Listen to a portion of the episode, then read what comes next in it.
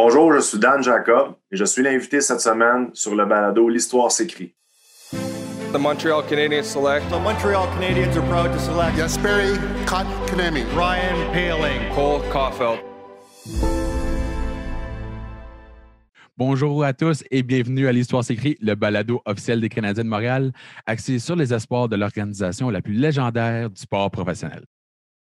L'Histoire s'écrit est présentée par Tricolore Sport, la boutique officielle des Canadiens de Montréal. Vêtements de tous les jours, chandail officiel et plus.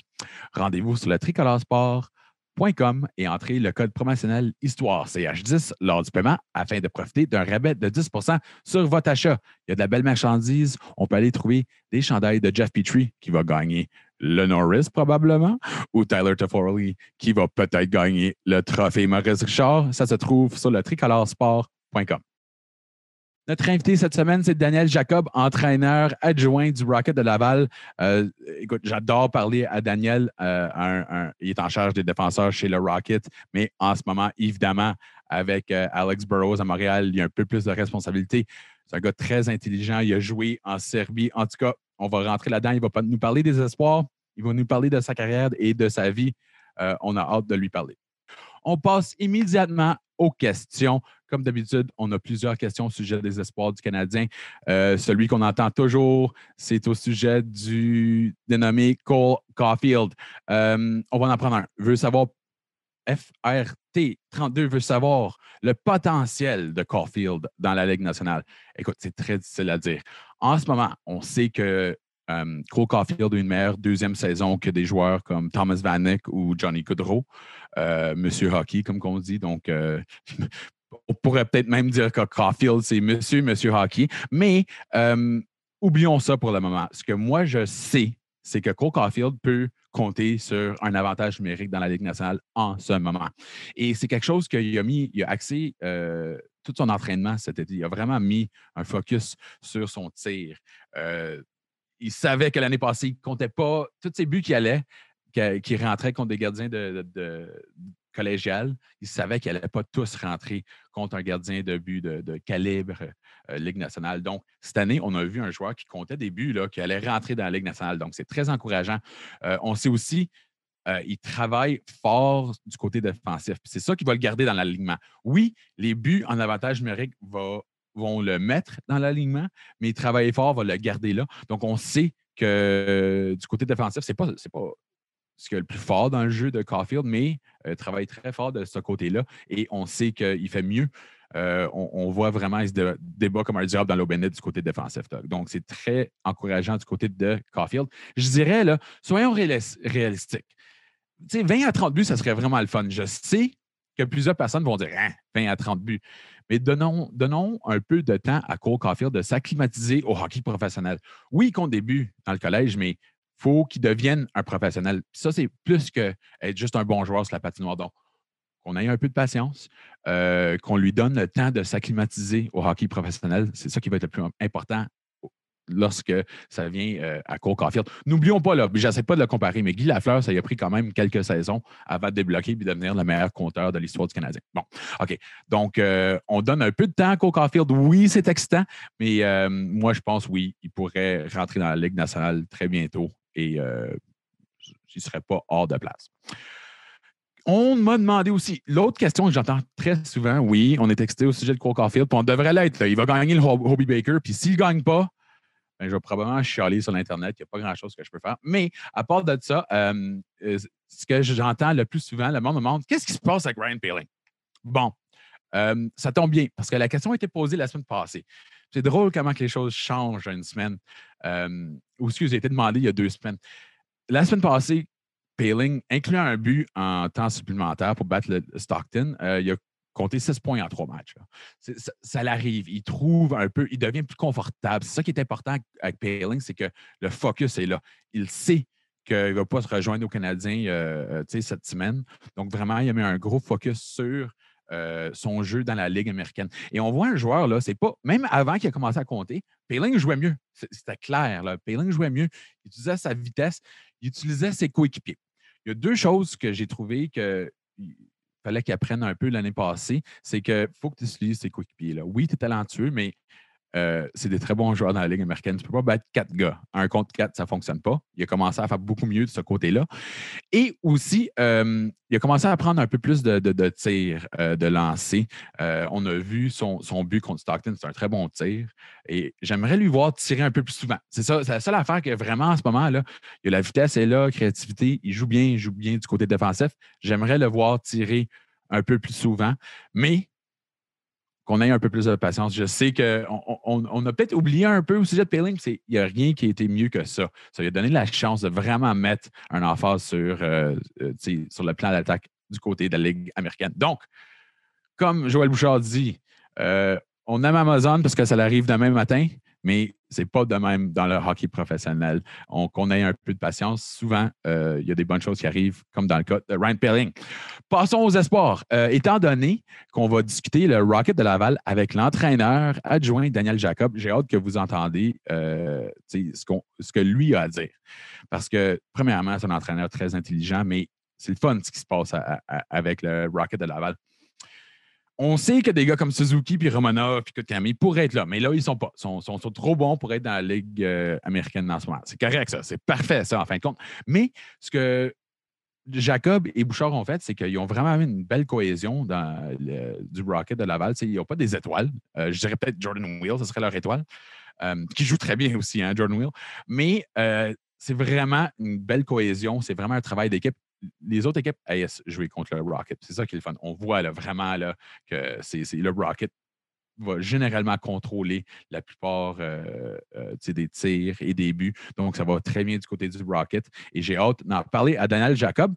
Et à part de Ryan Pelling, moi, je dirais en ce moment, Lucas Vedemo, je, le trouve que c'est un joueur qui passe sous le radar lui aussi, mais c'est un joueur qui est très intelligent. C'est ça qui amène les joueurs de la Ligue de, la Ligue américaine à la Ligue nationale s'ils n'ont peut-être pas le talent offensif. On va le dire, là, Vedemo ne va jamais être un, Connor McDavid, c'est correct, on le sait, mais c'est un joueur intelligent. Il compte, cette année, il compte. Euh, il est deuxième, si je me rappelle bien en ce moment, pour, en termes de, de compteur pour le Rocket de Laval. Donc, ça va bien de son côté. Moi, je le vois d'un gars, probablement troisième, quatrième trio, euh, qui peut jouer euh, en plusieurs rôles, en désavantage numérique notamment. Et aussi, Yassi Yulonen fantastique jusqu'à date de, la part de Yulonen. Euh, on, a eu la chance de lui parler il y a quelques semaines euh, sur l'histoire s'écrit en anglais, donc History in the Making. Puis il disait qu'il n'est pas content où est-ce que son jeu est arrivé jusqu'à date. Puis moi, je suis tellement content de comment il s'est acclimatisé tellement vite au hockey. Il euh, faut, garder en tête qu'il a joué hockey professionnel, professionnel déjà, là, mais c'est un hockey professionnel en Amérique du Nord. Le coach, il, le sait, il dit ce gars-là, il m'écoute, mais pas seulement qu'il m'écoute, il met en application. Donc, c'est vraiment intéressant qu'il se passe le côté de Yassi Ilonin. Il se rend dans des, places, des, ce que j'appelle des places de Dino Ciccarelli. Euh, c'est juste en avant du but. On peut l'appeler la place de Gallagher à cette heure, j'imagine. Mais euh, c'est là où est-ce qu'il faut qu'il aille pour compter plus souvent, puis on le voit là. Donc, euh, en ce moment, Yulonin, si je me rappelle bien, il est juste là avec Vedemo en termes de, de, points qu'il a compté avec le Rocket, mais c'est sa première année là, dans, dans, le hockey nord-américain. Donc, ça va très bien du côté de Yassi Yulonin.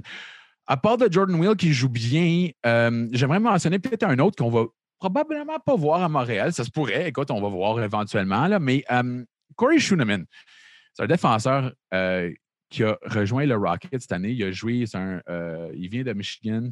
Il a joué avec Stockton l'année passée. Il patine tellement bien. C'est vraiment le fun à regarder. Puis si, vous avez la chance, retournez la semaine passée pour le but gagnant de Palin contre Stockton. Oui, Palin, il, a finalement tiré. C'est un beau but. C'était fantastique. But gagnant. Mais c'est Schuneman qui a vraiment fait la place à la glace. Donc, euh, pour chaque but, il y a beaucoup de travail qui se passe avant, puis j'aime vraiment ce que je vois euh, de Corey Schooneman. Et finalement, euh, on va parler de deux défenseurs. C'est pas Norlander, c'est pas Harris, c'est pas Struble. Euh, c'est des gars intéressants, Gooley intéressant aussi, mais il y en a deux du côté du Rocket que moi je trouve passent sous le radar. Premièrement, on va parler de Josh Brook. Parce que toutes les questions que j'ai au sujet de Payling, je les ai au sujet de Brook aussi. On me demande constamment qu'est-ce qui se passe avec Josh Brook.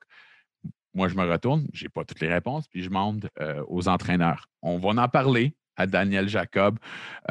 Mais Brooke se sent beaucoup plus confortable cette année. On voit vraiment là un peu le Josh Brooke euh, qu'on a vu lorsqu'il jouait à Moose.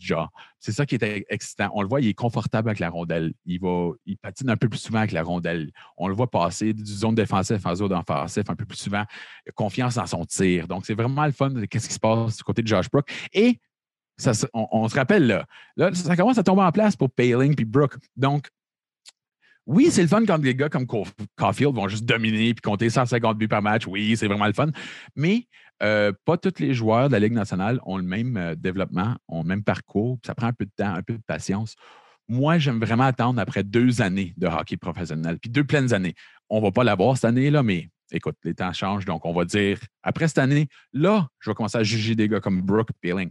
Parce que c'est très difficile de se rendre euh, au hockey professionnel. D'après moi, c'est le développement et l'apprentissage que tu prends après et le mettre en application qui est important. C'est aucunement important comment vite que tu te rends là. C'est comment vite que tu prends l'information qu'ils vont te le donner et que tu le mets en application, mais ça prend du temps. Ça prend une année, ça prend deux années. Donc, on va juger Brooke et Peeling à la fin de l'année. Finalement, le gars euh, au sujet, je, le mentionne souvent, mais je trouve qu'il passe sous le radar aussi, c'est Otto Leskinen. Puis vous allez voir, quand j'ai demandé à Daniel Jacob au sujet de Otto Leskinen, c'est vers la fin euh, de l'entretien et ses yeux se sont allumés parce que lui, c'est un gars qu'on n'entend pas souvent parler, à part que c'est moi ou, quelques autres. Mais écoute, si ce serait une, année normale, moi, je dirais que ce serait le prochain à remonter à Montréal. Un peu comme Brooke, on voit qu'il y a beaucoup plus de confiance cette année. Euh, Otto Leskinen est très dur envers lui-même, par exemple. C'est un perfectionniste. Donc, on a vu qu'il a travaillé sur vraiment son plus gros défaut, c'est son côté physique. On voit qu'il est beaucoup plus fort cette année. Mais il est tellement vite qu'il va aller chercher la rondelle, il va sortir de zone avec contrôle, très important, euh, avant que l'attaquant puisse arriver là. Donc, euh, on aime vraiment ce qu'on voit euh, de la part de Otto Leskinen et on va laisser Daniel Jacob en expliquer un peu plus, mais c'est un très bon joueur, jeune, patine bien, corps arrière en avantage numérique et ça ne me surprendrait pas de le voir à un moment donné dans un rôle à Montréal. Bon, on va être de retour après la pause avec l'entraîneur adjoint du Laval, du Rocket de Laval, Daniel Jacob. L'histoire s'écrit est présentée par tricolorsport.com. Vous pouvez trouver le nouveau chandail rétro bleu du Canadien. Il était tellement beau. Euh, vous l'avez tellement adoré. Vous avez acheté tout le stock. Tout le stock était parti, mais le stock est de retour. Visitez le tricolorsport.com pour en savoir plus. On est ici avec notre invité cette semaine, l'entraîneur adjoint chez le Rocket de Laval. Bienvenue, Daniel Jacob. Merci de me, recevoir, Marc. C'est bien apprécié. Content d'être avec toi. Bon, euh, premièrement, on va se rendre au Rocket, on va se rendre à tous les joueurs. C'est intéressant, c'est excitant ce qui se passe à Laval. C'est un programme qu'on a mis beaucoup d'efforts beaucoup d'argent, beaucoup de temps à changer. Mais revenons en arrière un peu. On me dit, une petite souris qui m'a mentionné que tu as déjà été euh, sur une émission de réalité, hein? C'est ça? Tu étais un, étoile de réalité sur une émission qui s'appelait Making the Cut. Peux-tu m'expliquer un peu? On retourne loin en arrière. Disons, euh, euh, c'était en 2004, l'année du lockout. Et puis, on y avait mis sur pied là, une télé-réalité où est-ce qu'elle allait chercher euh, c'était partout au Canada. Il y avait des, euh, des mini-camps d'entraînement, puis il allait chercher les, euh, la plupart des joueurs qui n'avaient pas eu de contrat professionnel ou qui n'étaient pas sous contrat avec des équipes professionnelles. Je ne me trompe pas, là, je pense que c'était un, 5 ou 6 000 participants pour les, euh, les auditions. Et puis ensuite de ça, il y avait une soixantaine de joueurs qui étaient admis à un camp en Colombie-Britannique. Euh, pendant deux semaines. Euh, pas de télévision, pas de journaux, pas rien. La grosse affaire, tu sais. Puis on était sur la glace en gym, que ce soit match pratique. C'était vraiment un beau camp. Et puis ça menait à, une finale. Et puis euh, un six gagnant qui allait à des camps là, avec les équipes canadiennes. Tu t'es rendu, premièrement, pensais-tu que c'était vrai là, que tu allais éventuellement de rendre un camp puis faire une équipe. Et, tu t'es rendu comment loin, euh, Daniel, dans tout ça? Ben, c'est ça. moi, euh, mon parcours de hockey explique un peu le, pourquoi là, que je, me suis rendu en finale. Je euh, j'ai pas gagné, mais tout ça a débouché sur un, camp d'entraînement avec, avec les, Panthers de la Floride. donc, tu sais, ça, ça, a été très, très positif pour moi. Mais moi, c'est ça, mon, parcours de hockey. j'étais jeune, j'étais grand, j'étais un petit peu Bambi style, disons. Puis, euh, j'ai arrêté de jouer, j'ai fait d'autres sports. Euh, puis j'ai vraiment, c'est sur le tard que ça l'a, débouché. Et puis, Making the Cut a comme rentré là-dedans avec, euh, j'ai joué collégial, universitaire, puis ça a comme fait, euh, ça a comme déboulé. Puis euh, Making the Cut a fait partie de ça, le repêchage belle a fait partie de ça, m'a donné une belle claque dans le dos, puis une belle exposure que j'aurais pas eu au niveau universitaire. Fait que ça a été très, très bien pour moi. C'était vraiment, dans ce temps-là, les émissions réalité, c'est ça qui était excitant. C'était euh, vraiment un effet ben, C'était tout nouveau, tout beau. C'est ça. Comment ça s'est passé en Floride, par exemple, quand tu t'es montré la face en Floride? Écoute, j'ai gagné une émission. Euh, ouais, c'était pas, vraiment, pas vraiment présenté comme ça. moi, moi j'étais content parce que j'ai pas gagné. Moi, j'étais dans les finalistes, mais j'ai pas gagné. Fait quand je suis arrivé au camp, il n'y avait pas vraiment de hype. Voici le, gagnant de la Moi, je suis rentré comme Dan Jacob. Euh, euh, j'avais joué à McGill. Euh, je jouais toujours à McGill d'ailleurs. Puis, tu sais, moi, je suis rentré de là. Je suis rentré là. Puis, j'avais aucune étiquette de télé-réalité. Puis, ça m'a permis de bien faire au camp des recrues. Ça a été une belle expérience. Comme je te dis, c'est quelque chose que je ne sais pas si ça serait arrivé. éventuellement, j'ai eu l'opportunité finalement à la fin de mes cinq ans universitaires d'avoir la chance d'aller dans la Ligue américaine. J'ai décidé d'aller en Europe, un choix personnel. Euh, mais tu sais, encore une fois, ça m'a ouvert une belle porte. Ça a été une maudite belle opportunité, rencontrer du bon monde, euh, des gens du hockey, voir un peu comment ça fonctionnait, la TV aussi. Euh, donc, tout ça a été très positif. Parlons un peu, parce que là, je regarde ton parcours. Daniel, c'était pas le parcours euh, qu'on voit souvent. Euh, évidemment, tu as joué au niveau, collégial, puis tu as joué en Austrie, en, Serbie, en... en... Autriche, en Suède. En, Autriche, moi j'ai appelé l'Autriche, mais en Autriche, en Suède. hey, puis là, tu as fini par. Tu as été l'entraîneur euh, des sous-20 Division 3 en Serbie. Explique-moi donc comment ça s'est tout passé? Comment tu t'es rendu en Serbie? Ça a l'air très compliqué, là. Mais là, ça a l'air très compliqué, sur Wiki, ça, dit que tu es serbien aussi, là. Donc, si tu... Explique-moi donc tout ça. Regarde, c'est pas très, très compliqué. Moi, euh, j'ai, je voulais traverser en Europe. J'avais été en Europe à deux occasions avec, euh, avec l'équipe de, de McGill, puis l'entraîneur à l'époque qui était Martin Raymond. Euh, qui est toujours un mentor pour moi au niveau du coaching. Tu sais, euh, le, milieu du hockey, tout le monde se connaît. Et puis, euh, j'avais visité l'Europe, j'avais été, ça m'avait accroché, j'avais trouvé ça le fun. Donc, j'étais allé en Autriche quand j'ai eu l'opportunité avec un contrat professionnel pour ensuite de ça aller en Suède. Et puis quand j'étais revenu, je me rappelle, je m'étais dit, j'avais bien aimé, c'est le fun de jouer au hockey, mais j'avais trouvé ça un peu redondant. Ça, c'est encore une fois, c'est personnel à moi. C'était on pratiquait le matin, puis ensuite, tu avais ta journée, puis tu sais, c'était, c'était comme ça. Puis euh, j'ai rencontré des, euh, des, gens. Il y avait un Serbe qui jouait à l'Université McGill. Je m'entraînais, je patinais avec l'équipe avant de partir. Puis euh, on m'a parlé de la Serbie, qui avait du hockey, premièrement. Comme tout le monde, j'ai fait l'erreur. la Sibérie doit faire froid, mais c'est pas ça. C'est différent. C'est un, peu loin de la Sibérie, oui. Exact. Il n'y avait presque pas d'hiver. Fait que j'avais pas à m'inquiéter. Mais, euh, honnêtement, moi, si quelqu'un me dit qu'il y avait une ligue en Serbie, écoute, je suis pas ignorant, mais j'aurais dit Ah ouais, il y a une ligue en ben, Serbie. C'est quoi, je peux pas te blâmer, c'est la même chose pour nous. Puis je te dirais même que j'ai des proches, euh, des oncles, des tantes qui me disaient Tu peux pas aller là, c'est dangereux. Euh, ça l'a déjà été récemment, oui, c'était dangereux. Puis, puis pourtant, puis pourtant, ça l'est pas, mais pas du tout. C'est ça, c'est ça qui Je suis tellement content d'avoir dit oui puis d'avoir sauté là, à pieds joints sur l'occasion, mais tout ça pour dire que on avait l'occasion non seulement de jouer, je partais avec mon meilleur chum, on avait l'occasion de jouer pour l'équipe euh, La Place au niveau professionnel, puis surtout, on avait l'occasion de s'impliquer dans un programme de jeunes pour développer le hockey et coacher. Ça, ça nous allumait beaucoup.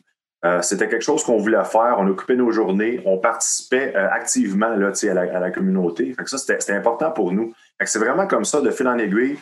Euh, en l'espace de deux semaines, on a pris la décision, on est parti, on a pacté nos sacs, on est parti en Serbie. ça a été une aventure de quatre ans. puis oui, une année, j'ai été, j'ai aidé j'ai aidé. J'aime pas ça dire coacher parce que je, faisais partie du staff, mais j'étais pas dans le staff. Ah, t'étais pas derrière le banc, là, comme Non, non, non, j'ai aidé, à ce moment-là, là, hors glace, la planification. Je donnais un coup de main à un ami qui, euh, qui lui faisait ça, tu sais. Euh, fait qu'une belle expérience aussi. Euh, puis ensuite de ça, on a eu notre citoyenneté. C'est pour ça quand on voit sur Wikipédia, ça marque que je suis serbe, mais je, suis, je suis, je suis canadien, québécois. tu sais, Jacob, c'est zéro serbe. Mais en même temps, après les trois années, on a eu notre passeport serbe. C'est pas comme ici, il n'y a pas grand monde qui font la file pour avoir le passeport serbe. Ah. Euh, on, s'en doute, mais euh, ça a tellement été, euh, été, le fun de rencontrer du bon monde. Tout le monde nous a bien accueillis. On a pu s'inviter dans la culture, y goûter. On était invités d'aller dans les familles pour les soupers, les fêtes. ça fait une belle expérience. Puis le, programme des jeunes est parti, je te dirais, d'une quarantaine de kids, puis on était rendu au-dessus de 100. Puis là, je, parlais justement à mon ancien propriétaire qui me disait qu'ils sont rendus à 140. Fait on a aidé, on a non seulement joué au hockey, mais on a participé à développer quelque chose de cool. Il y a une continuité là-dedans. Encore des coachs canadiens euh, qu'on envoie. Ça, c'est avec, euh, euh, avec euh, Hockey sans frontières qu'on a parti aussi à la fin avec Fred Perron et puis Jonathan Gauthier et puis Marc-André Fournier. C'est un- on envoie des entraîneurs qui sont pas rémunérés, mais sont logés, nourris. Puis il y a une continuité d'entraîneurs canadiens qui vont, euh, qui vont euh, entraîner les jeunes là-bas. Donc, on est très, très fiers de ça. Mais euh, les, les, tu sais, le- le- le- la Serbie va toujours avoir une, une place spéciale pour moi. J'ai rencontré ma femme, j'ai une maison là-bas encore. Elle était serbe? Oui, elle est, elle est serbe. Ok. Elle était assez brave pour me suivre ici. c'est mon garçon aussi, il parle le serbe mieux que moi.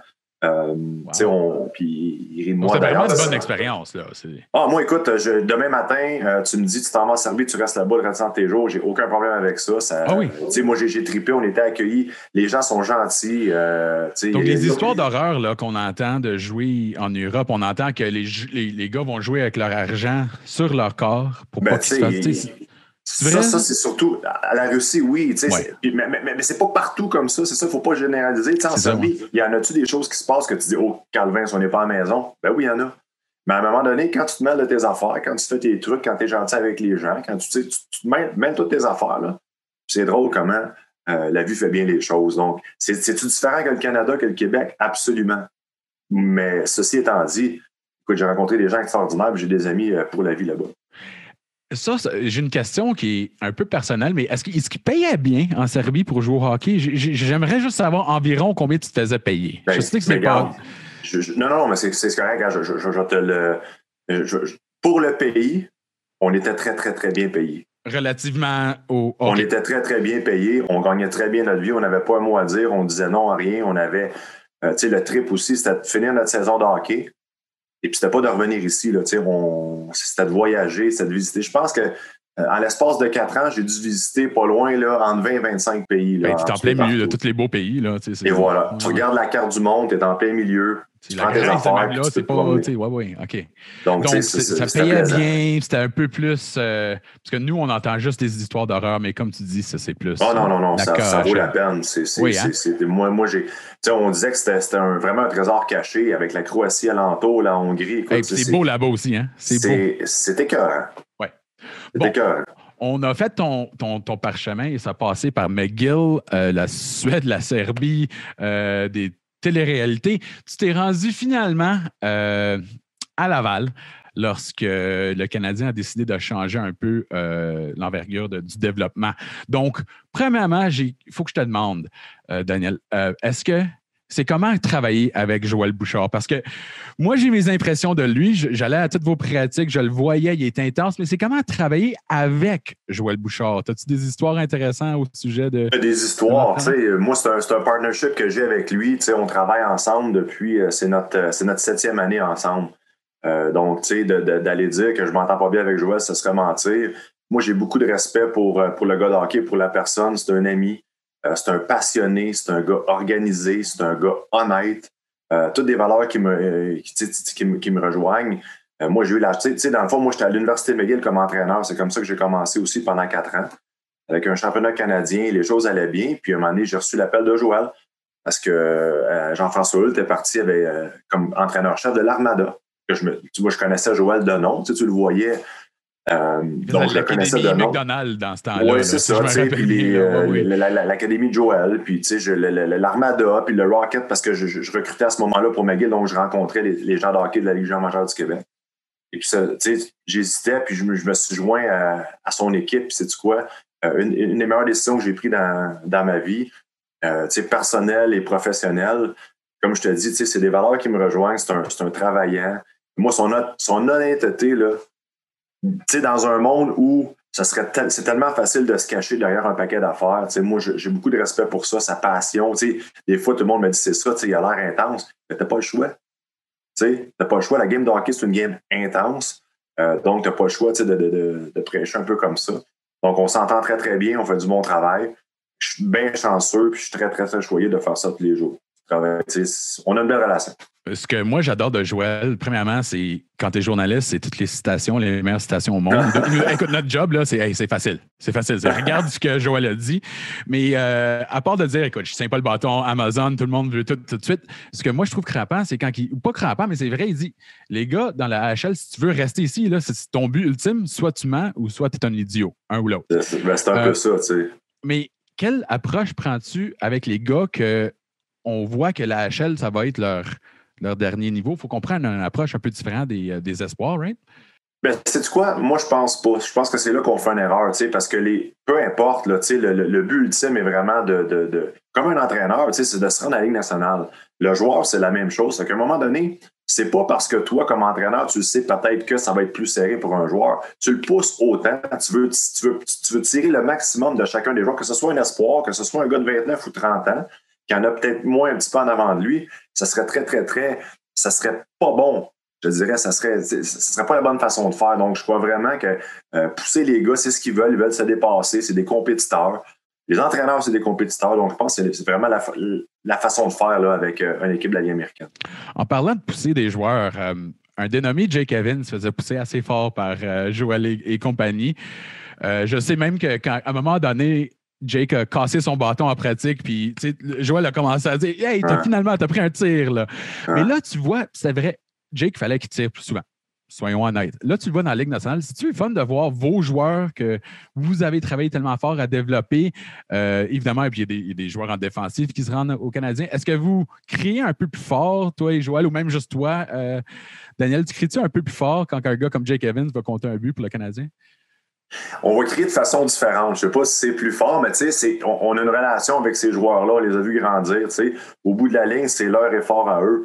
Puis quand tu disais tantôt pousser le joueur, Jake, c'était un joueur que tu pouvais que tu pouvais rentrer dedans, qui répondait bien. Encore là, on va pousser les joueurs, mais tout ça va être de façon individuelle parce que pas tout le monde qui réagit de la même façon. Il avait besoin aussi. Lui, il en avait besoin, puis il réagissait très bien. C'est peut-être pas la même chose qu'on va faire avec un autre. Euh, puis ça, c'est à l'entraîneur, au staff, de vraiment bien établir ça parce que tu ne veux pas commencer à. Il y en a là, qui vont juste s'écraser quand tu te mets à crier après, puis c'est correct. Donc, c'est de travailler individuellement. Tu les pousses, mais tu dois les pousser individuellement de la meilleure façon pour avoir une bonne réponse. Donc, c'est sûr que quand on voit ça, on voit Jake, on en est très fier, puis il est très fier aussi, mais c'est lui, ultimement, qui a, fait les efforts, qui a écouté, euh, qui a appliqué. Regarde, c'est un bel exemple pour nous à donner à, nos jeunes aussi à Laval.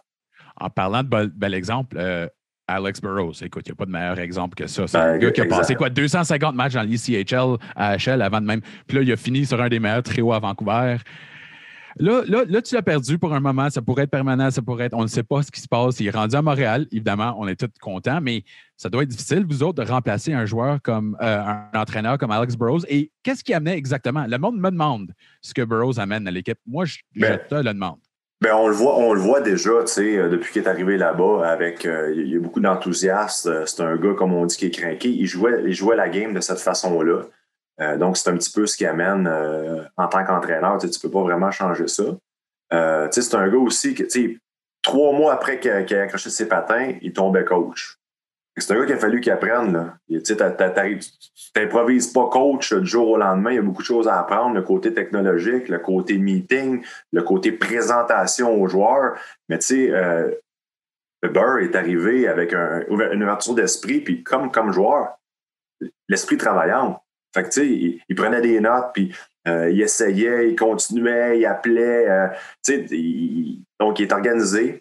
Euh, avec Joël encore, quand je te parlais d'organisation puis de détails, c'est quelque chose que moi que j'ai parce qu'en travaillant avec Joël, en travaillant avec Kalino Zamegil aussi, qui est un entraîneur très détaillé. Donc, j'étais chanceux là-dedans. Puis Burr était chanceux aussi de, ramasser ça, mais c'est un gars qui est passionné, c'est un gars qui connaît la game. Il, il l'a joué pendant 13 ans, comme tu, comme tu dis, mais non seulement il l'a joué, mais il est capable de la transmettre.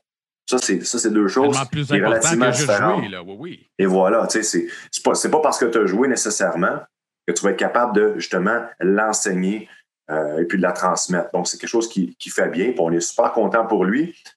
Mais euh, c'est sûr et certain que là, on se partage euh, les, tâches de trois. Donc, moi, j'ai ramassé quelques trucs à Alex. Joël, la même chose. Puis encore une fois, le partnership qu'on a fait que ça rend ça plus difficile parce qu'on travaille bien ensemble. Euh, plus facile, pardon, parce qu'on travaille bien Oui, ensemble. évidemment. Pas difficile. Euh, et là, pendant que Marco est à Montréal, c'est toi qui entraînes les gardiens de but ou. euh? C'est euh, c'est Joël, euh, Jo- Joël avec les, Dans le fond, les, les, goalers vont, ils ont leur préparation d'avant-pratique. Oui, oui, oui. Ils ont des zooms aussi qu'ils vont faire avec, euh, avec Marco pour les garder justement up-to-date. On, est en- on, est à- on, on pense avoir trouvé quelqu'un. On va voir là, si l'annonce va être faite, si tout va fonctionner pour, pour venir justement aider là, pendant que Marco est parti. Euh, donc, avec les gardiens, c'est ça. Ils ont leur préparation sur la glace pour, les, euh, pour ce qui est warm-up et puis ces choses-là. Joël, euh, avec Frankie Boo, s'en occupait pour les deux dernières pratiques. Puis de l'autre côté, ben, le côté technologique avec Marco qui s'occupe du vidéo aussi. Donc, ça, c'est quelque chose d'autre aussi qu'il faut, qu'il faut trouver. Là, qu'il faut, nous autres, on va s'organiser avec, on va trouver des solutions. Encore une fois, c'est la Ligue américaine. Autant, autant que tu perds des joueurs, tu peux perdre des entraîneurs. Et à ce moment-là, c'est de trouver des solutions pour travailler ensemble justement pour pallier à ça, puis euh, arriver à nos fins. Euh, C'est tellement crampant parce que euh, je me rappelle, je demandais euh, à Joël, je disais comme c'est quoi le plan pour en fin de semaine un lundi? Puis il me regardait, il disait écoute, il n'y a pas de plan pour vendredi. Là. On est lundi dans la Ligue américaine, on Ah. planifie pour ce soir. Et demain, mais là, qu'est-ce que vous faites cette année de différent pour planifier? On sait que les joueurs vont bouger peut-être un peu moins souvent que d'autres années, mais il y a quand même beaucoup de fer dans le feu. Comment on s'organise euh, cette année? Et euh, quelle différence euh, vois-tu, Daniel? Ben, la grosse différence, Marc, c'est que habituellement, tu as un line-up de Ligue américaine, tu as beaucoup de, de, de va-et-vient. Que ce soit des blessés, que ce soit des call-up. Là, si tu t'en appelles en haut, il faut que tu en ramènes. faut que tu en ramènes en bas. Il faut, faut, que tu, euh, faut, faut- que tu faut que tu réagisses vite, faut que tu fasses tes orteils. Mais là, cette année, on avait 34 joueurs. Là, on en a 32 avec deux qui sont partis juniors. Donc là, là, c'est beaucoup, c'est beaucoup de gérance. Puis à 32, malheureusement, tu n'en avais pas 32 dans les matchs. C'est 20. Fait que si on fait le calcul, je ne suis pas super bon en maths, mais c'est 12 joueurs qui se retrouvent là euh, euh, à pas jouer. Donc, c'est beaucoup de gérance pour, euh, pour le personnel d'entraîneur, c'est beaucoup de discussions. Puis encore une fois, le côté Joël où euh, il n'y a pas de secret. On va te dire comme c'est, on va te l'expliquer le mieux qu'on peut, on va prendre le temps de te le dire. Bien, ça, ça fait que les joueurs sont réceptifs, tentent de comprendre, comprendre. Est-ce qu'ils comprennent tout le temps? Peut-être pas, mais respectent le fait qu'au moins ça leur est présenté de la bonne façon. Euh, c'est une situation, regarde, écoute, on est chanceux de faire ce qu'on fait là. là. C'est Oui. en pleine pandémie. C'est un peu le message oui. qu'on a avec nos joueurs. Ils sont excellents, ils réagissent bien. Euh, les communications, les, euh, c'est ouvert. Il n'y a pas personne qui va avoir peur de rentrer dans le bureau. On est, on est, on est bien parlable. Euh, fait que je pense que l'aspect communication cette année est tellement importante, euh, mais aussi le fait qu'on est chanceux de faire ce qu'on fait. Fait peut-être que tu ne joueras pas aujourd'hui, tu joueras, tu vas tu vas jouer demain. Mais quand ça va arriver, profite-en, mon vieux, parce qu'il y en a plein qui n'ont pas de contrat, il y en a plein qui, sais, des familles qui sont en difficulté, qui ont perdu leurs emplois. On peut en nommer là, des situations. Donc, à un moment donné, il faut faire la part des choses, puis on est chanceux d'une belle gang. Hey, c'est une perspective tellement importante que, tu sais, juste le fait que nous, on, nous, on parle, On nous, on parle, au sujet du hockey. là. On est tellement chanceux juste de parler, de travailler dans l'industrie. Euh, puis je sais que c'est quelque chose que même dans les années non pandémie, c'est quelque chose que vous expliquez à vos joueurs. Hein? C'est comme, Mm. les gars, là, on est tellement chanceux dans, dans cette position-là. Mais il doit y en avoir qui réagissent un peu moins bien, à dire, écoute, tu vas avoir un peu moins de temps de glace. Euh, que fais-tu, par exemple, si un vétéran n'est pas content de sa situation? Encore une fois, je pense que c'est l'aspect communication. Si jamais il y a moins de temps de glace, habituellement, tu as toujours une raison. Tu sais, puis avec la, avec la nouvelle, je l'appelle la nouvelle génération, là, je pourrais dire, Oui, avec, ça les joueurs, oui, avec les joueurs qu'on a. tu sais. Oui. Euh, euh, puis, tu sais, à, à tous les niveaux, je pense que c'est le pourquoi. Le pourquoi est très important. Du moment que tu peux, que, que tu peux répondre au pourquoi, lui montrer, lui donner des outils, ben à ce moment-là, c'est drôle, le message passe toujours un petit peu mieux. Euh, Il y en a qui ne seront pas contents, mais malheureusement, des fois, c'est la, situation dans laquelle on est. Euh, puis des fois, il n'y a pas rien à comprendre. C'est simplement comment ça va être, mais c'est important de lui dire. C'est, écoute, euh, je voudrais bien t'en, euh, donner trois, quatre excuses ou trois, quatre raisons. Il n'y en a pas. C'est comme ça. On est dans un, tu sais, on, on, on roule. On, la réalité on- de la Ligue américaine. C'est ça. On a des nombres, on a beaucoup de, de- de joueurs, donc c'est, c'est ce qu'on fait, tu sais. Mais il faut que ça soit, faut que le message soit bien véhiculé.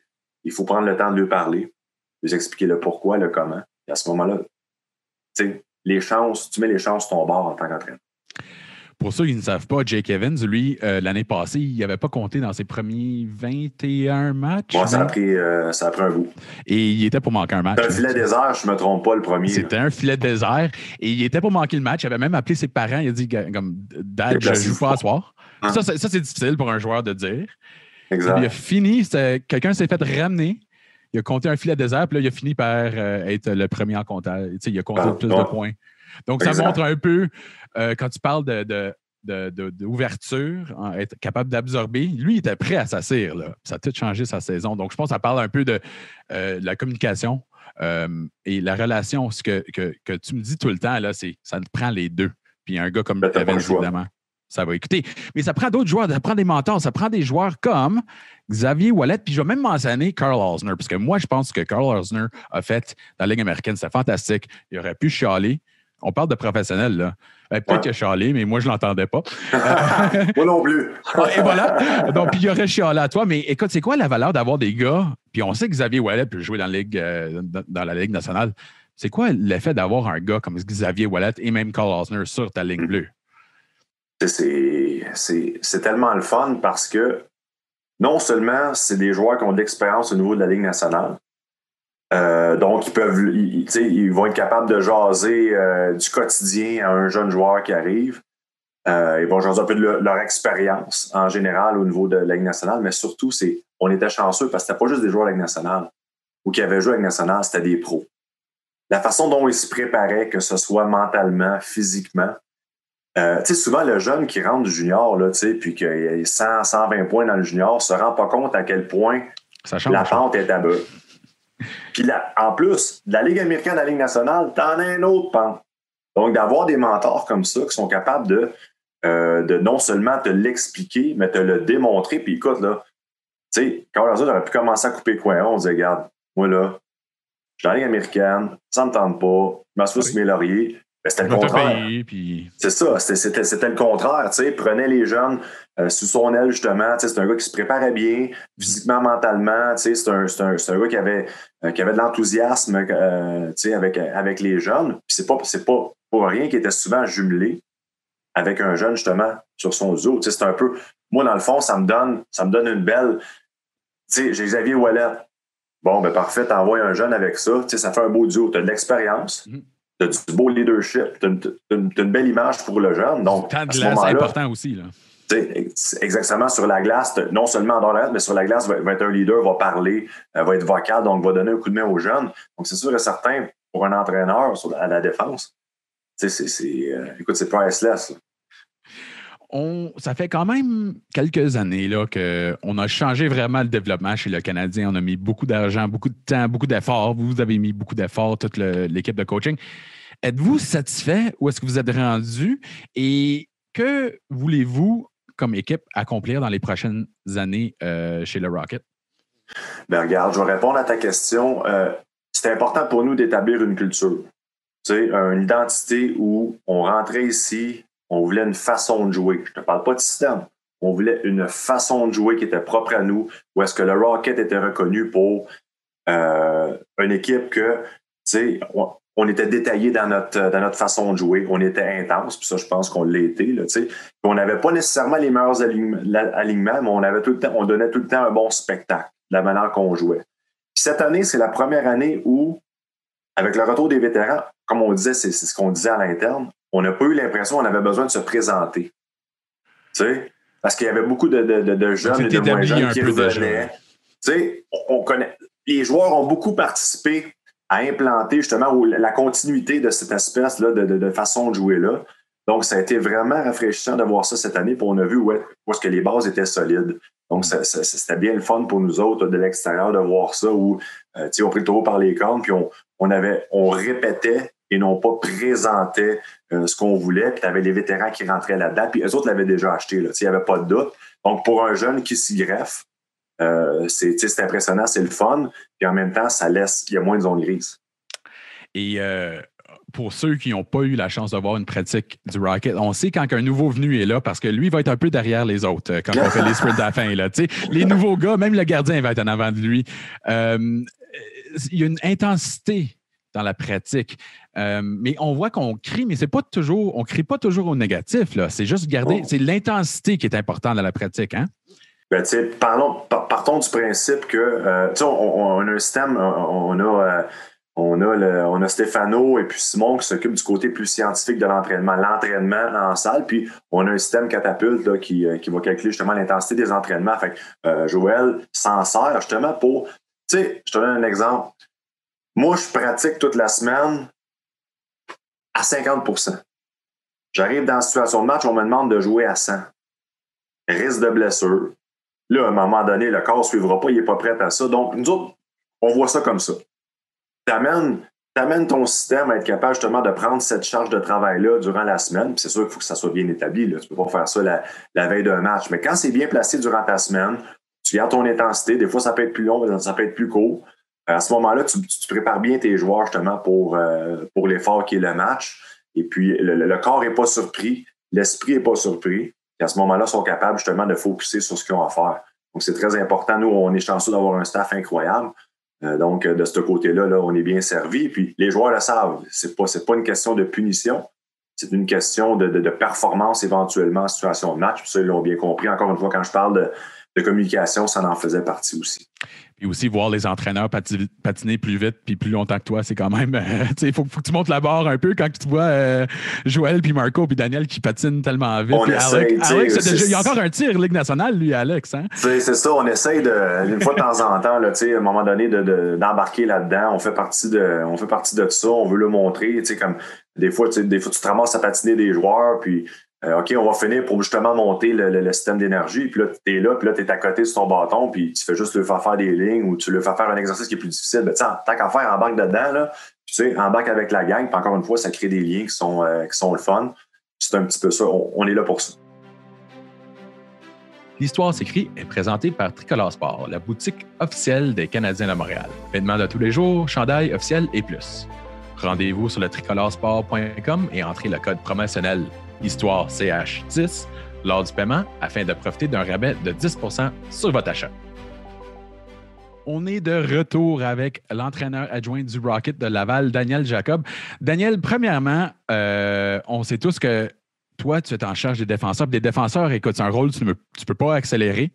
Euh, toi, tu fais-tu un plan pour chaque joueur avant qu'il arrive ou est-ce que tu parles? C'est quoi exactement? Comment qu'on fait les plans euh, fameux à Laval. J'entends toujours que chaque joueur a un plan spécifique. Qu'est-ce que tu fais, toi? Tu regardes-tu du vidéo avant? C'est quoi vraiment avant que le joueur arrive? Ben, c'est certain que le, joueur est repêché par le, scout. Nous, on, le reçoit à Laval. On a quand même un historique sur le joueur. Euh, on va regarder des vidéos, on a accès à beaucoup de vidéos, c'est ce, ce, qui est très intéressant aussi. Et puis à ce moment-là, ben, c'est justement d'établir un plan avec lui. Donc, on, on, le voit pratiquer, on le voit jouer. On est capable techniquement, tactiquement, de travailler avec lui. Il y a beaucoup de vidéos qui vont être faites aussi sur glace, beaucoup d'enseignements. On parlait de criage tantôt, c'est pas toujours le cas. Mais c'est important aussi au niveau de la Ligue américaine, l'information, il faut que tu en donnes. Il faut que tu en donnes. Parce que c'est comme ça qu'éventuellement, on s'améliore, puis de répéter, puis de répéter, puis de répéter. Puis à un moment donné, il faut comprendre aussi, puis ça, je dis tout le temps ça aux entraîneurs, c'est correct de corriger, mais quand le joueur le fait bien, c'est important de le mentionner aussi. Parce que ça, ça, va tellement loin. Pouce, mais pouce égal, c'est ça. C'est ça. C'est correct de dire non. C'est important de donner des solutions. Puis de l'autre côté, quand c'est bien fait, yes, c'est important de le mentionner aussi. Euh, donc, le plan est fait, on travaille avec eux. Euh, ils sont, sont, sont, quand même loin de leur profit, mais ils ne sont pas tant que ça. Donc, c'est de faire relativiser un petit peu. Euh, puis les, les, les, jeunes sont à l'écoute, on est chanceux, on a une bonne gang. les, jeunes, les jeunes embarquent. Euh, donc, c'est à nous de lui donner les outils. C'est à eux d'écouter, c'est à eux de, de, de, de, nous challenger aussi parce que c'est un, un, partnership qu'on a avec eux. Mais euh, oui, pour euh, chaque joueur, c'est pas tout le monde qui est pareil, c'est pas tout le monde qui se développe de la même façon, au même rythme. donc, c'est à nous justement d'établir les, les, barèmes, les grandes lignes. Puis, on peut pas planifier pour un an. Donc, c'est quand on parlait à la Ligue américaine au jour le jour, là, ben, c'est important de le faire aussi. C'est la même chose qu'on fait. J'aimerais spécifier, quand on dit souvent, on entend le monde vont crier aux pratiques de Laval, mais c'est ça qu'on reconnaît, mais il y a tellement de conversations durant les pratiques qui durent beaucoup plus longtemps. Là, c'est des conversations, toi avec tes défenseurs, euh, Joël avec ses attaquants. J'ai même vu une conversation peut-être quasiment deux heures entre un Keith Kincaid qui n'était pas très content de sa situation et Joël a passé quoi? Une heure, une heure et sur la glace. Sur la glace C'est vraiment une conversation. C'est ça vraiment l'important quand on parle des nouveaux gars, c'est de leur parler comme ils ne sont pas des robots puis pas des soldats. C'est juste les parler comme un, humain, hein, c'est ça? Exactement. Tu lui, tu, lui dis, ce que tu penses, ils vont dire ce qu'ils pensent, puis à ce moment-là, il n'y a pas de zone grise. Ça devient plus facile. Est-ce qu'ils ont besoin de tout savoir? Non. Mais encore une fois, l'aspect communication est tellement important. Quand je disais tantôt, le Marc, le, le, pourquoi, ça serait, serait pas faire pour moi d'aller voir un, un Xavier Ouellet puis lui dire Hey, on fait pas ça comme ça, ou tu sais, t'as manqué telle séquence, me revirer de bord m'en aller. T'as manqué telle séquence, mais comment tu vois ça? Prochaine fois, qu'est-ce que tu vas faire? Lui donner les outils pour justement s'en sortir. Tu sais, la même chose avec le jeune. C'est bien beau de taper dessus, à un moment donné, il faut que tu lui donnes du gaz, il faut que tu lui donnes. Comment tu vas t'en sortir, vieux? On va, on va travailler ensemble, puis moi, je le lâche pas, puis je le lâche pas. C'est pas nécessairement crier. De toute façon, il faut que les gens comprennent. Puis, il faut le vivre, là, mais dans la, à la place belle ou au centre belle, si tu cries pas, ils t'entendent pas. Fait des fois, ça a l'air qu'on crie, mais des fois, c'est simplement des indications ou des directions, des directives qui sont il n'y a pas de criage là, mais tu n'as pas le choix. Puis surtout là, avec le masque, c'est encore pire. Il faut, euh, faut vraiment crier, mais, mais sinon, je te dis, le côté communication est hyper important. Très, très, très important dans, le développement du, joueur. Puis justement, pour éviter les conflits, pour éviter les. c'est correct, des fois, on va se faire challenger. C'est ça qui est différent cette année, c'est qu'ils vont le faire, mais ils vont demander pourquoi que je le fais. Même, mais je me rappelle, le temps que j'ai réalisé que c'était Alex Belzil, à un moment donné, j'allais lui demander pourquoi il te criait après, Joël, là, comme tu viens, il, me criait, c'était tous des compliments. C'était vraiment gentil. Il était tellement content, il a dit Je vais me rendre dans la Ligue nationale. Je dis ah, OK, là, je comprends. La perception est différente, tu sais, d'en haut. Puis c'est la même chose un peu, euh, tu sais, même de l'extérieur. Tu sais, des fois, on, on, est tous, on appelle ça Monday morning quarterback. C'est toujours facile de juger ce qui se passe alentour. Mais tu sais, quand tu es là au quotidien, euh, c'est une réalité qui est différente, tu sais, puis euh, c'est pas contre personne, c'est comme ça, c'est comme n'importe quoi. Euh, mais tu sais, faut. T'as pas le choix de crier comme entraîneur sur la glace, mais ça veut pas dire que tu cries des méchancetés ou des. C'est simplement parce que t'as pas le choix pour que les, les, les, joueurs t'entendent. Tout simplement. Même les entraîneurs, là, tu sais, il faut, faut, faut, changer rondelle de côté. On n'est pas. On, faut changer de bord, faut changer de drill. Pas le choix on n'a pas le choix de se crier après. Mais c'est. Tout ça est fait avec amour. Euh, j'aimerais parler de quelques joueurs spécifiques parce qu'en ce moment, le Canadien, d'après moi, les espoirs du côté défensif, c'est tellement excitant. Puis il y en a plusieurs qui jouent chez vous, qui vont jouer chez vous, qui ont déjà joué chez vous. Mais euh, j'aimerais te demander, c'est quoi une journée dans la vie de Daniel Jacob? Euh, tu te réveilles et qu'est-ce qui arrive exactement?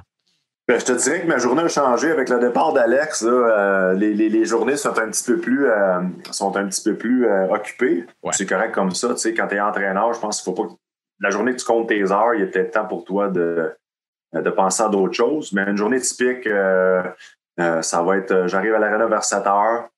Euh, ensuite, c'est la préparation, que dépendamment des pratiques, euh, la journée de pratique, dépendamment de ce qu'on va faire, que ce soit, moi, je, là, je vais être en charge des deux unités spéciales, euh, du PP et du PK. Euh, ça, c'est bien correct avec ça. Je suis bien à l'aise avec les deux. Donc, ça va peut-être être tweaker mon vidéo, préparer mon vidéo de défenseur. J'aime bien faire des vidéos individualisées avec les défenseurs. Surtout là, on a une semaine, pas de match. Donc, quel beau moment pour rencontrer chacun individuellement puis présenter quelques trucs qui s'est passé dans les derniers matchs. Euh, donc, je, sais, que ce soit ça, que ce soit du piqué avant la pratique, là, on va, euh, on va avoir des meetings avant pour présenter justement l'entraînement sur glace. On va faire souvent deux entraînements parce qu'on est 32 joueurs, donc physiquement à 32. Ah, séparés en deux groupes? Ah. on n'a pas le choix, hein?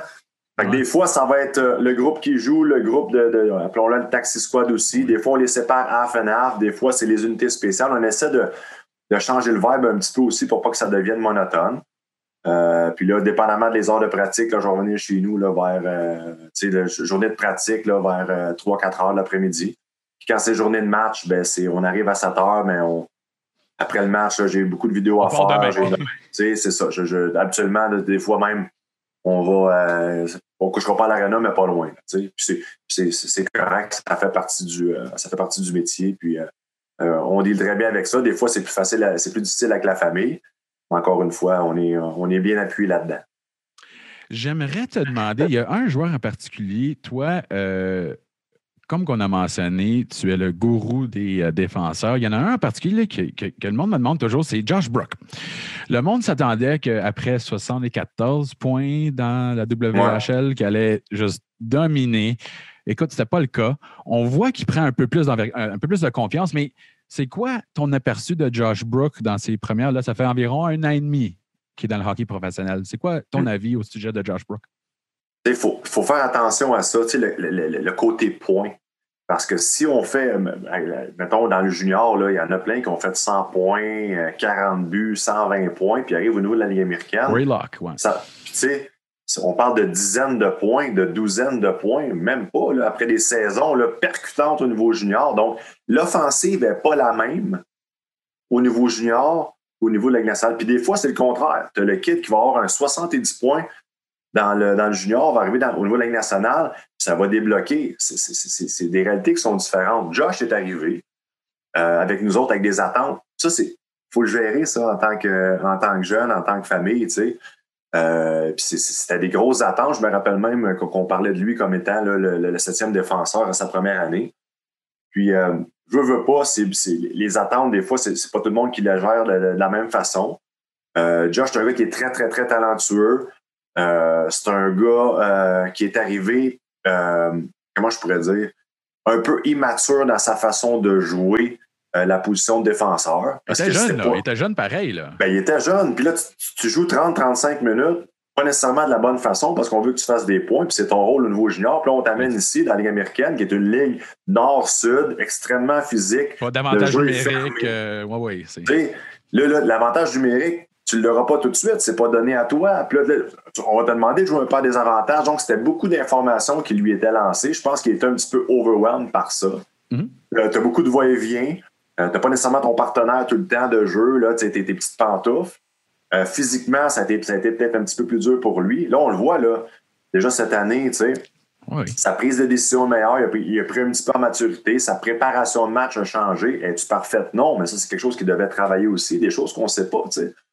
Et puis, au niveau physique, il est plus fort, est capable de, de, de, de- de s'engager physiquement plus rapidement, euh, est capable de, de, de- tuer le jeu plus rapidement aussi, ce qui est très important. Tu sais, des fois, on euh, ne tue pas le jeu dans le coin, le jeu continue, puis il y a quelqu'un d'autre qui va se faire blâmer, mais ultimement, si ça s'était terminé dans le coin, on n'en parlerait pas. Donc, c'est important pour un défenseur d'être capable, justement, physiquement, d'être efficace.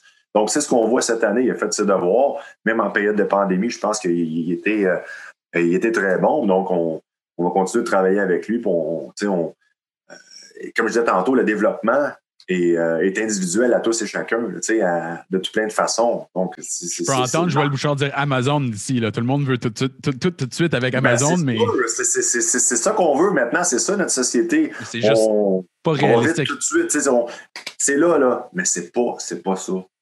C'est moi, j'avais, moi, mes impressions quand je me suis rendu dans la Ligue américaine. J'ai quand même couvert pendant trois années. J'ai pensé, si t'es bon dans la Ligue américaine, tu peux jouer dans la Ligue nationale. Puis la plupart des gars, ouais, c'est ça, là. La plupart des gars devraient aller directement en Ligue nationale. J'avais tort. Euh, j'avais tort. Moi, j'ai appris que j'avais beaucoup à apprendre. Toi, qu'est-ce que tu as appris dans ton temps euh, en tant qu'entraîneur euh, dans la Ligue américaine? T'avais-tu quelque chose que tu anticipais qui n'est pas arrivé ou c'est quoi ta plus grande leçon que tu as appris? Non, ben, tu sais, les leçons, justement, de, de, de, gérer les. euh, de, gérer ces espèces d'attentes-là avec le joueur. Tu parce que moi, je ne gère pas les attentes envers lui. Moi, je gère le quotidien. On veut gérer le quotidien. On veut les apprendre à gérer le quotidien. Qu'est-ce qu'ils contrôlent? Donc, ça, c'est hyper important. Tu dans le junior, euh, les gars sont plus jeunes, c'est pas nécessairement les mêmes réalités. Tu as des gars avec des familles, des, des derniers contrats, euh, des attentes élevées par rapport au, au rang au repêchage. Donc, tu, jongles avec pas mal plus de trucs à l'extérieur, disons, du hockey. Euh, donc, ça, c'est une chose que j'ai remarqué. Puis, euh, euh, encore une fois, la communication. Puis, tu sais, je, je, suis pas le gourou des défenseurs, là, j'aime pas ça dire ça. tu sais, Je me considère comme un bon entraîneur, un bon communicateur, donc ça, ça m'a aidé là-dedans. Mais il y a beaucoup de choses alentour du hockey dans la Ligue américaine. Puis, bien entendu, le va-et-vient. C'est assez impressionnant quand tu passes, je pense, c'est 70 au-dessus de 70 joueurs dans une année là, ou euh, en deux ans. là. C'est un- Les deux c'est premières années, je pense, c'était 86 et 82. 86, 86 voilà. et 82, là, c'était ridicule. C'est Voilà. rendu à quasiment 160 à- après deux années. Exact. Donc, tu sais, ça, c'était une réalité que moi, je connaissais pas au niveau junior. Euh, mais ceci étant dit, le hockey est, euh, est est. Puis, euh, euh, tu sais, on, on est tellement choyé d'avoir des bons gars, euh, des gars qui embarquent dans notre, dans, dans notre plan, des gars qui se dépassent, qui se poussent entre eux. On a du bon leadership. Donc, tu vois d'année en année la progression. Puis ça, pour, un, pour un staff, c'est- très, très, très cool. là. Parlons d'un gars qui a du leadership naturel. Il a pas duré longtemps. Il est retourné dans la Ligue euh, de l'Ouest. Il va être capitaine de Prince Albert, un dénommé Caden Gooley. Tous les gars me disent écoute, là, c'est, premièrement, c'est un gars de 40 ans. Oui, il a 20 ans, mais il a 20 ans d'expérience. Là, il, comme, il se présente comme un vétéran. C'était quoi tes impressions? Moi, j'aime, j'aimerais entendre tes impressions de ses talents de hockey. On entend souvent que c'est un bon gars. Mais c'est-tu un Ouais. bon joueur, Caden Gooley? Tu, tu penses que 40 ans, jusqu'à temps que tu te rendes compte qu'il y a juste 4-5 poils blonds qui sortent de son menton. Là, tu te rends compte, tu te dis, OK, c'est bon. Tu sais, il y a vraiment juste 18. Mais comme joueur de hockey, c'est un joueur qui a une présence sur la glace. Euh, C'est pas juste un gros bonhomme, c'est un gars qui se déplace très, très bien, autant latéralement, euh, autant latéralement qu'avant-arrière. Ses transitions sont efficaces, euh, bouge bien la rondelle. Euh, son sens du jeu aurait pu. ça allait vite, là. Ça va vite, là, le stade junior comme ça. Oui. T'as Pas, lui, avait joué au championnat du monde, genre, il n'avait pas joué depuis ce temps-là. Il est rentré, a pris des bonnes décisions, a gardé ça simple, était capable de bien s'adapter au jeu de la Ligue américaine. Mais tu sais, euh, ce qui est cool de retourner junior, on l'a regardé avec nous autres. C'est ça que j'allais demander. On- Oui, hein? Tu l'as regardé. oui. on, on aurait bien aimé ça. Travailler avec des, des- des joueurs comme ça, c'est c'est, Hey. euh, c'est bien le fun. Surtout que, tu sais, il est assis sur le bout de son banc, puis il t'écoute, puis il boit ce que tu dis, tu sais. Donc ça, c'est vraiment le fun. Il emmagasine, puis il exécute aussi. C'est ce qui est très trippant. Euh, mais d'un autre côté, tu sais, euh, défensivement, il était très bon. Physiquement, il y a encore de la place. Et tu sais, j- Oui. j'ai pas hâte de voir dans une coupe d'années ce qui va arriver avec ça parce que c'est un, c'est un, c'est un bon joueur de hockey, c'est une bonne personne, c'est un gars qui se prépare bien, c'est un gars qui est mature. Il va avoir une bonne carrière dans la Ligue Il continue à grandir. Là, Wow! Qu'est-ce qu'ils mettent dans le lait là-bas? Là? C'est. euh, Je hey. sais pas. Mais puis, d'un- puis d'un autre côté, de retourner junior, Hey, travailler, travailler un, un rôle de leadership, euh, prendre beaucoup, de minutes. glace, puis. Euh, de développer son côté offensif encore plus. Euh, tu sais, c'est- c'est- il y a beaucoup de positifs. Tu sais, à un moment donné, on, on- on- selfish, moi, je dirais, on, on l'a Oui, regardé. mais côté, on, on- comprend que c'est une question de règlement, mais il, était, il a fait écarquiller beaucoup de yeux, lui. euh, Mark ses Habscheid va être très content qu'il revienne à Prince Albert. cas, euh, ça, je le sais. si- S'il est bon, s'il est bon, on va le reprendre, nous autres. Parlons de Gianni Fairbrother. Euh, Ouais. Intéressant. On- moi, je pense un très bon patineur. Peux-tu m'expliquer un peu euh, de ce que Gianni amène euh, à l'équipe? Gi- Gianni, il faut comprendre qu'il était quasiment deux ans arrêté avec des blessures euh, aux épaules. Euh, donc, il n'y avait pas beaucoup de euh, dans les dernières années, plus la pandémie. Euh, on l'avait vu il y a deux ans au camp des recrues, puis on l'avait bien aimé. Euh, c'est un gars qui, même je te dirais, des fois, tu fais une farce, puis il y a deux choses que tu te dis. Euh, soit que je suis vraiment pas drôle ou il n'a pas compris ma farce. C'est un gars, c'est un gars business. C'est un gars marque-up, là. business. Ouais, ouais, ouais, Il vient, il vient à l'arena pour travailler. Encore une fois, c'est un gars qui pose les bonnes questions, qui est intéressé. Euh, sur la glace, se déplace très bien. C'est un gars qui est extrêmement physique. Oui, hein? Il n'a pas peur des confrontations, va aller chercher la grosse mise en échec euh, quand c'est le temps. Des petites choses à, des petites choses à travailler défensivement, euh, comme n'importe quel défenseur. Le- le- une prise d'information qui est plus rapide avec du jeu plus rapide, l'utilisation, une meilleure utilisation de son bâton. Il y a des petits trucs comme ça qu'on doit. Il, y a il un bon lancer, un bon flair offensif. Euh, donc, ça a, été, ça a été le fun de voir sa progression à l'espace de peu de matchs. Un autre joueur qu'on aurait aimé voir sur du plus long terme, puis qui va avoir aussi un, bon rôle avec son équipe junior. Donc, euh, elle a tellement bien fait qu'ils lui ont offert un contrat. Donc, euh, good for him. C'était euh, well deserved, comme on dit. Et finalement, j'aimerais te demander au sujet, il y a un joueur que moi je trouve il est tellement intéressant, puis je pense vraiment qu'il y a du potentiel de Ligue nationale. On voit cette année, il y a beaucoup plus de confiance. C'est un bon corps arrière de l'avantage numérique, un dénommé Otto Leskinen. Yes, je suis content que tu m'en parles. Euh, Comme j'ent- le monde n'en parle pas souvent, moi je pense que c'est si je rappellerais quelqu'un, ce serait probablement un des premiers, un, un très bon patineur, une bonne vision. Parle donc de Otto Leskinen un peu. Euh, Otto, je te, je te mentirais de te dire que c'est une surprise parce que euh, son adaptation au côté nord-américain à, la game euh, euh, ici au Canada, là, exceptionnel. Euh, non seulement au niveau de la glace, mais au niveau du hors-glace. C'est un gars qui est aimé de ses coéquipiers. Encore une fois, qui a une très bonne attitude, le sourire facile, une très bonne préparation, très professionnelle dans son approche. Au niveau hockey, là, d'année en année, de semaine en semaine, de mois en mois, vraiment. oui. tu sais, c'est- c'est- c'est- c'est c'est une belle, c'est une belle euh, euh, courbe de progression. Euh, comme tu disais, c'est un gars qui va jouer des avantages numériques. va jouer avantage numérique, lit bien les situations, puis la chose qui, qui, qui, qui a amélioré le plus au niveau défensif. Quand je parlais tantôt de, des confrontations à un contre un, et puis de, de, d'être capable là, de, tu sais, son, son gap est bon, euh, tu sais, ben, comme beaucoup d'Européens le patinent très, très bien, se déplacent très, très bien, est très mobile. Ça, ça le sert beaucoup, mais des fois, la mobilité fait que euh, tu ne t'engages pas physiquement. Puis c'est ce qu'il fait cette année. Il fait les deux. Il est efficace, il sépare les joueurs de la rondelle. Il est capable de sauter dans le jeu justement parce euh, qu'il est capable de séparer les. Euh, en zone défensive, là, sépare la rondelle, ce qui lui permet de sauter dans le jeu puis démontrer le côté offensif. Tu sais que c'est un joueur, c'est un, défenseur sur 200 pieds. Euh, c'est un petit gars qui est le fun à travailler avec au quotidien. Moi, j'ai beaucoup de temps pour lui. Puis je suis content que tu en parles parce que fait très bien avec nous. C'est comme je disais tantôt, la courbe de progression. J'ai hâte de voir où jusqu'où ça va aller. Moi, c'est le sorte de gars que j'aime me fermer les yeux des fois, puis oublier tout, puis là, les rouvrir, puis dire c'est quel le gars qui, qui vraiment là, qui, qui saute? Puis Otto Leskinen, c'est un gars qui va sauter de la glace. Tu dis, waouh, il y a quelque chose. un bon début de saison, tu sais. C'est de match en match, tu sais à quoi t'attendre. Le côté physique, c'était vraiment ça. Soyons honnêtes, là, c'était pas un défaut, mais il ben ça. Non, mais c'était quelque chose à travailler parce que c'est une réalité différente. Quand tu vas en Europe, la glace est tellement grande souvent ta mobilité va, va, faire, va faire la moitié de la des semaines sans voir ton, ton, l'autre gars qui ben, joue Là, il faut que tu cries. Là, c'est vrai, il faut que tu cries. Si tu penses qu'on crie euh, à, Laval, c'est pas vrai. On crie en Suisse encore plus. Hey, euh, Daniel, parle-moi donc de. Je vois quelque chose d'intéressant derrière toi. Je c'est de l'art, c'est de l'art de hockey. Puis moi, j'adore ça. Je suis toujours intéressé d'aller chercher des beaux euh, morceaux d'art. Donc, explique-moi donc un peu ce qu'il y a derrière toi en ce moment. Ben, je, suis content, je suis content que tu, que tu le remarques. Ça, c'est Laurent Rousseau qui était un des propriétaires des Rousseau. Euh, puis euh, son, fils est, un ami personnel, Maxime. Puis euh, ça, c'est un acrylique. Lui, c'est un fan du, du, Canadien depuis de longue date. Et puis c'est un acrylique. Comme on peut voir, tu as l'espèce de 1 avec la rondelle en bas, le 0 qui est le point de mise au jeu, donc 10 pour Guy Lafleur, qui était un de ses joueurs préférés.